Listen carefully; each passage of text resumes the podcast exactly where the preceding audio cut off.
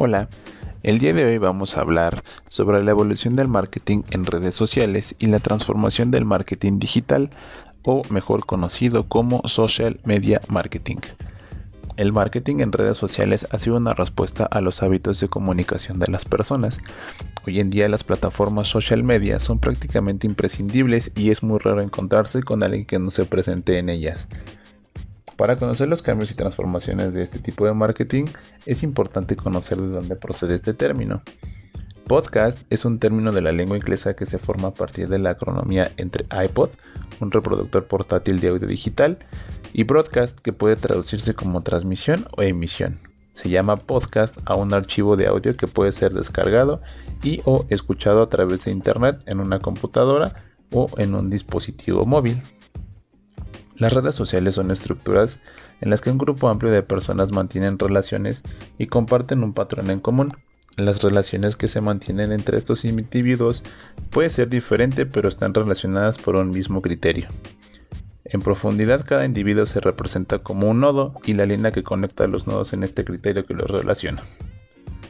Los criterios pueden ser por profesionalidad, amistad, parentesco, entre otras.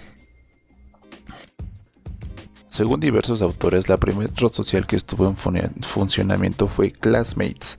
La idea original era conectar antiguos compañeros del colegio, instituto o universidad, seguido por OpenDiary, Blogger, Friendster, el boom social Network, MySpace y el que más conocemos o el más reciente eh, termina con Facebook.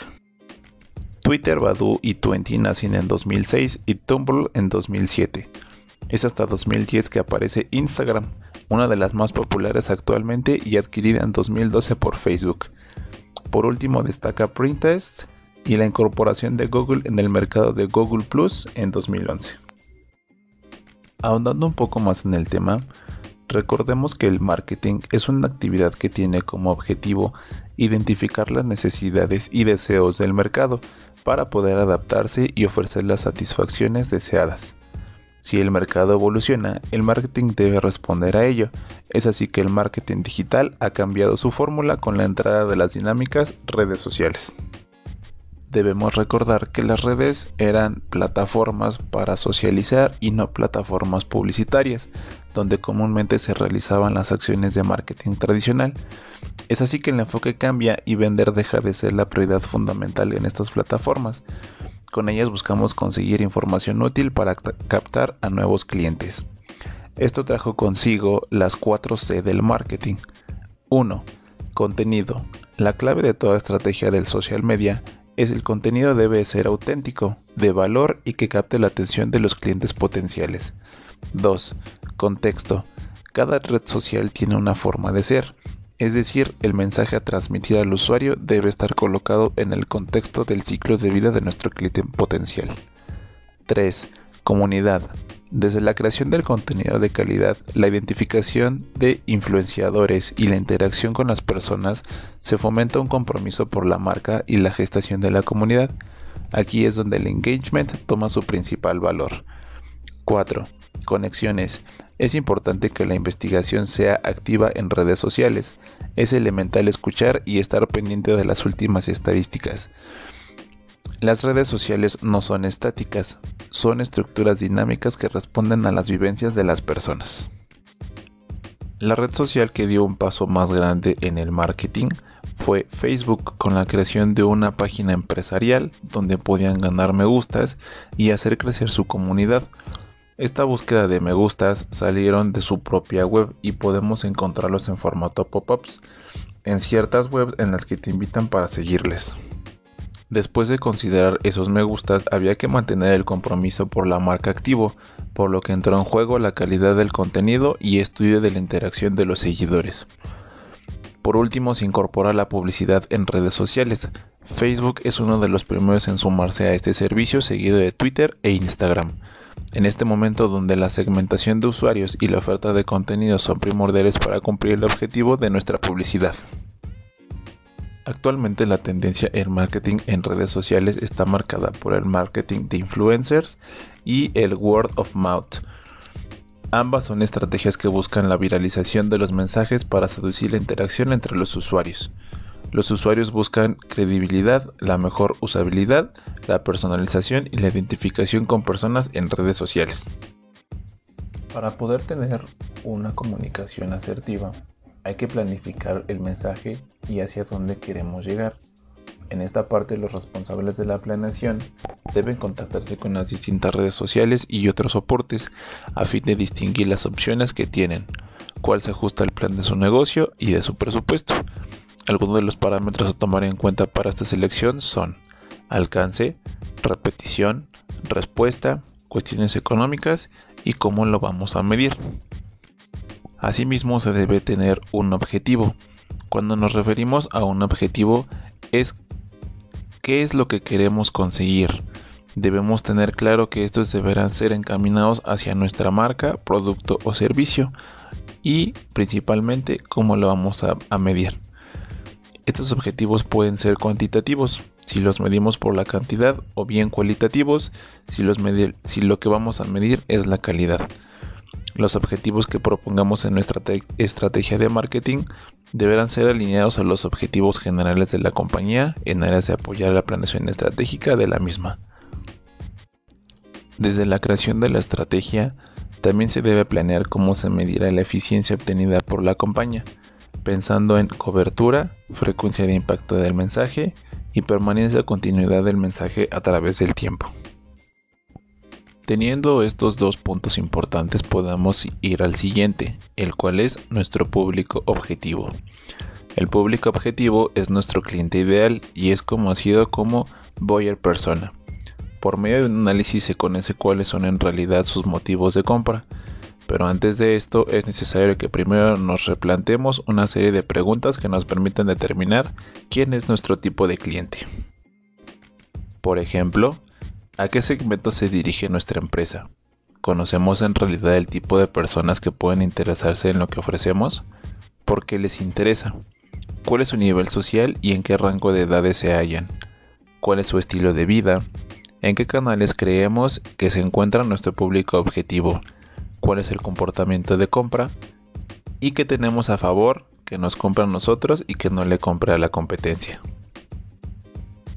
Si antes de comenzar realizas estas preguntas, les das respuesta y posteriormente haces un análisis profesional, podrás comparar si estabas en el rumbo correcto, cerca de él o totalmente equivocado.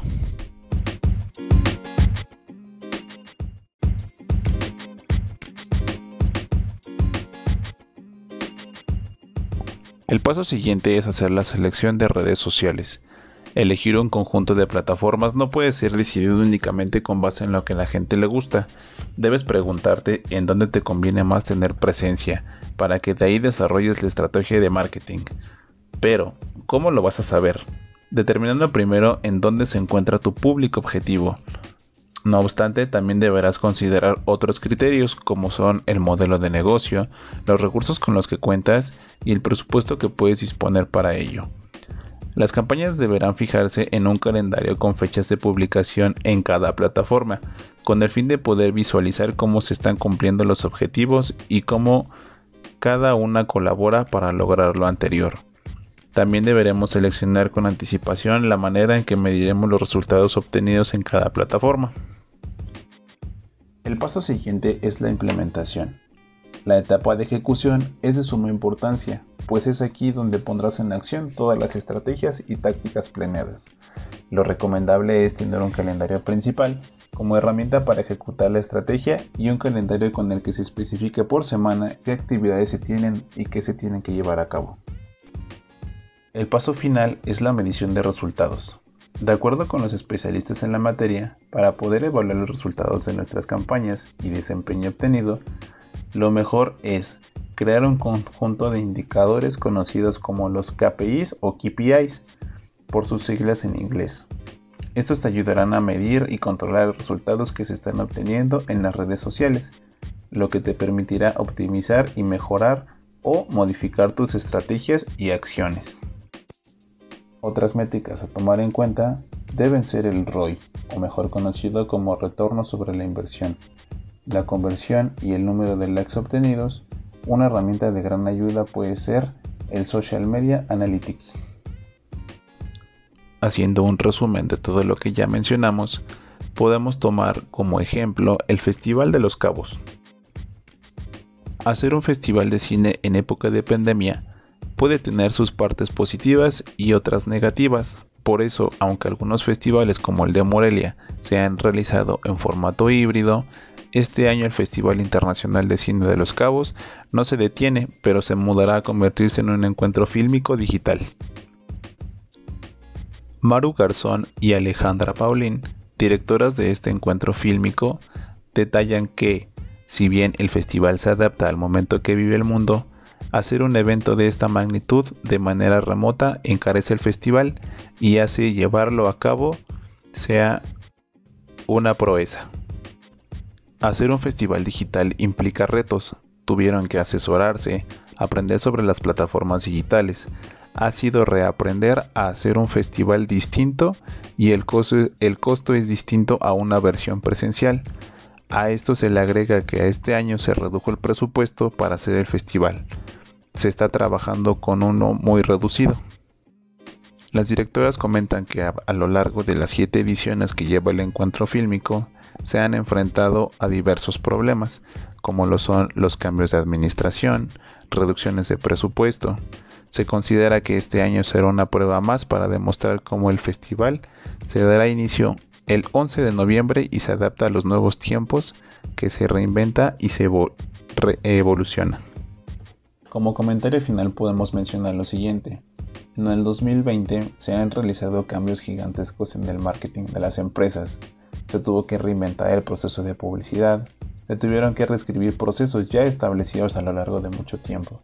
El status quo de la vida que conocíamos se tuvo que revolucionar para dar paso a una nueva era digital.